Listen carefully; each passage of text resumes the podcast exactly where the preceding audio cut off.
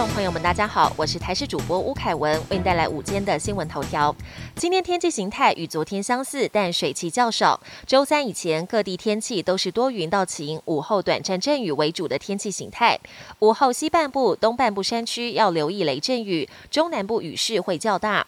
周四开始受到东方低压带的影响，台湾附近吹东北风，换成北部、东北部等迎风面有局部短暂阵雨。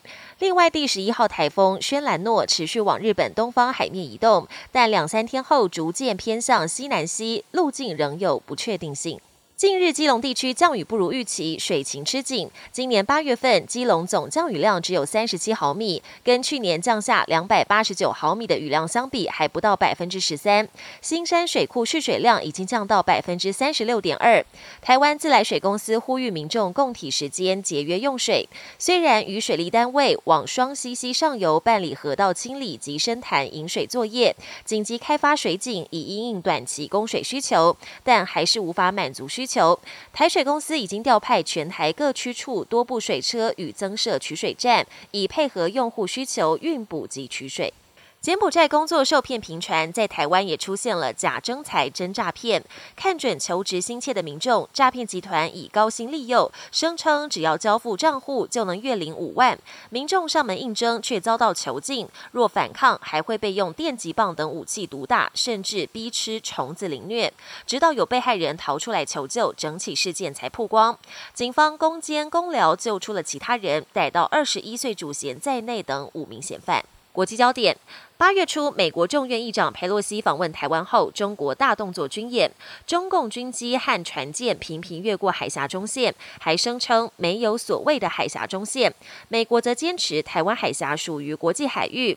美国海军第七舰队证实，两艘飞弹巡洋舰二十八号通过台湾海峡，这也是中共解放军八月初在台湾周边军演后，美国以具体行动展现对台湾的支持。巴基斯坦洪灾不断，今年已经传出上千人死亡，军方也投入救援，疲于奔命。一架直升机低空接近湍急的河水，救难人员跨出机舱，惊险拉起一名受困的男子。六月以来，接二连三的洪灾已经摧毁将近一百万栋房屋，许多民宅都泡在水里，受影响的人口达到三千三百多万，相当于八国总人口的七分之一。当局已经宣布四千三百万美元的援助，但灾情严重，恐怕杯水车薪。总理也呼吁有钱人慷慨解囊，八国外长则希望各国能伸出援手。印度首都新德里近郊有两栋尚未完工的摩天大楼，因为违反建筑跟消防法规，印度最高法院下令拆除。二十八号下午，建商爆破拆屋，不到十秒钟，两栋大楼就被夷为平地。由于这是印度有史以来规模最大的建筑物爆破拆除案，吸引了不少民众围观，也成了网友热搜的话题。本节新闻由台视新闻制作，感谢您的收听。更多内容请锁定台视各节新闻与台视新闻 YouTube 频道。